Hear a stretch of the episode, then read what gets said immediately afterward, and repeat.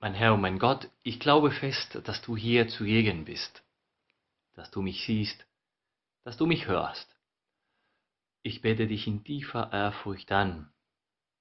Ich bitte dich um Verzeihung für meine Sünden und um die Gnade, diese Zeit des Gebetes so zu halten, dass sie mir Frucht bringt. Maria, meine unbefleckte Mutter, heiliger Josef, mein Vater und Herr, mein Schutzengel, bittet für mich. Ein alter und weiser Priester hat einmal die folgende Geschichte erzählt. Seine Mutter, seine Mutter war doch ziemlich alt und hatte auch eine alte Freundin. Und diese Freundin begann sich Gedanken über den Tod zu machen, konkreter über ihren Tod.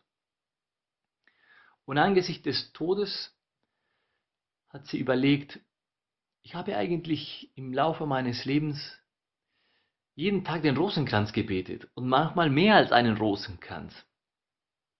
Ich denke, ich habe im Laufe meines Lebens ungefähr 28.000 Rosenkränze gebetet, mehr oder weniger.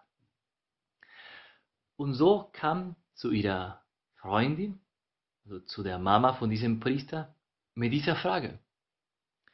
Denkst du, dass der liebe Gott mir den Himmel geben wird?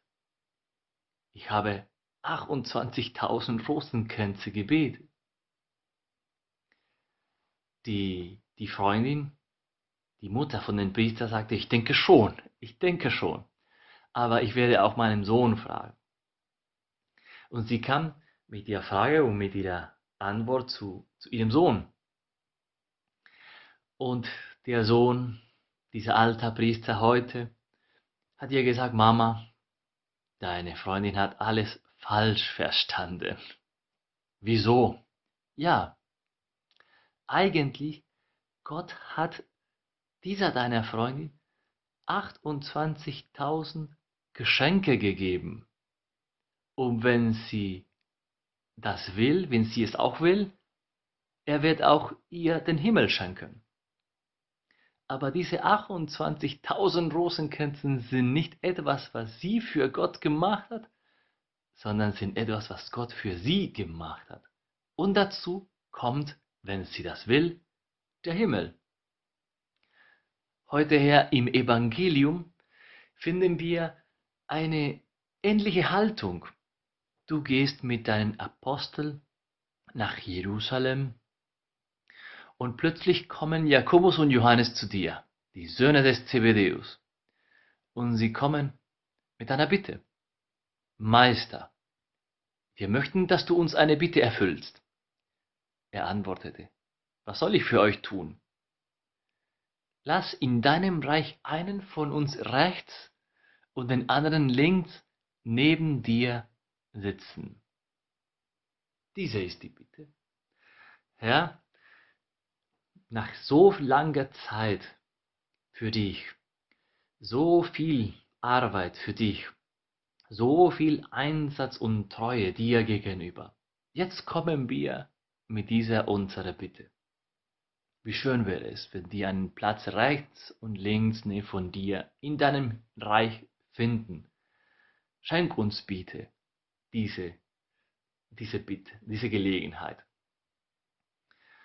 Und diese Frage von Jakobus und Johannes ist auch unsere Frage. Eigentlich, wie oft sagen wir den Herrn, was willst du mir geben nach all dem, was ich für dich getan habe? Und irgendwie, Gott muss jetzt etwas für mich machen und wenn Gott meine Bitte nicht erfüllt, dann bin ich enttäuscht. Eigentlich, wir brauchen doch hier ein kleines Wunder in uns eine richtig Perspektive wechseln. Dieses Wunder kann der Heilige Geist in uns machen. Dass wir unsere Beziehung mit Gott anders verstehen, aber völlig anders.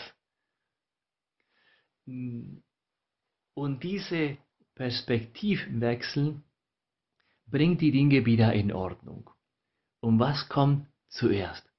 Danken, danken, danken und danken und dann bitten, dass wir uns an den Herrn mit unseren Bitten wenden.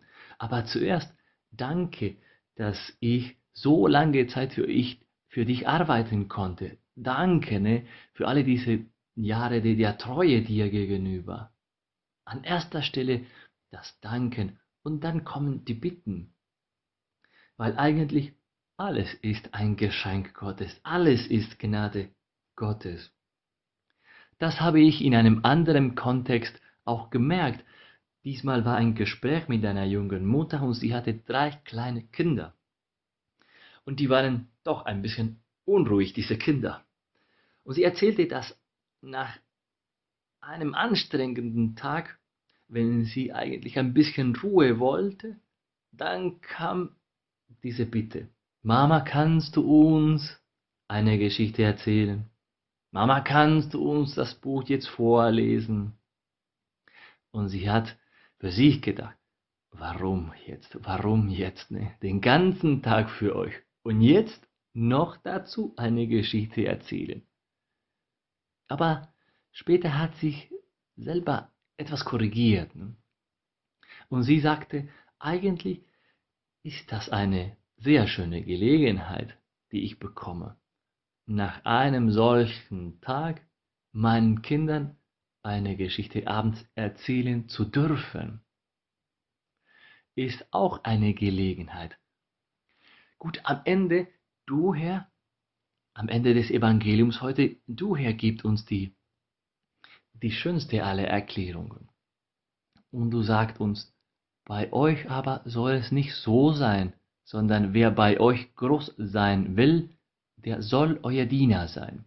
Und wer bei euch der Erste sein will, soll der Sklave aller sein. Denn auch der Menschensohn ist nicht gekommen, um sich dienen zu lassen, sondern um zu dienen und sein Leben hinzugeben als Lösegeld für viele. Sich nicht dienen lassen, sondern dienen können. Und das ist etwas, für das wir, für das wir auch dankbar sein können, dass wir mit Christus dienen können, dass wir beten können, dass wir uns für andere einsetzen können. Also ich bin sicher, dass genau diese Haltung, die uns der Heilige Geist schenkt, zieht von Gott immer mehr Gnaden an, wenn Gott in unserem Herzen Dankbarkeit merkt.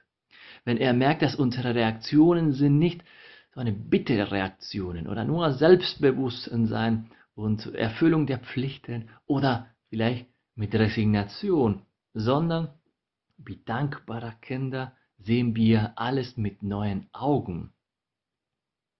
Ich denke letztendlich, Gott bittet uns um eine einzige Sache sei dankbar, aber eine Dankbarkeit aus ganzem Herzen. Und wenn Gott das in uns sieht, und wir wollen das und wir bitten heute darum, wenn er in uns das sieht, diese Dankbarkeit, dann schenkt er uns viel mehr, als das es Jakobus und Johannes erwarteten. Nicht nur rechts und links da im Himmelreich einen Platz ne, finden, sondern auch viel Freude hier auf Erden, die Freude des Jenseits, aber auch eine große Freude hier im Diesseits. Ich danke dir, mein Gott, für die guten Vorsätze, Regungen und Eingebungen, die du mir in dieser Betrachtung geschenkt hast. Ich bitte dich um deine Hilfe, sie zu verwirklichen. Maria, meine unbefleckte Mutter. Heiliger Josef, mein Vater und Herr, mein Schutzengel, bittet für mich.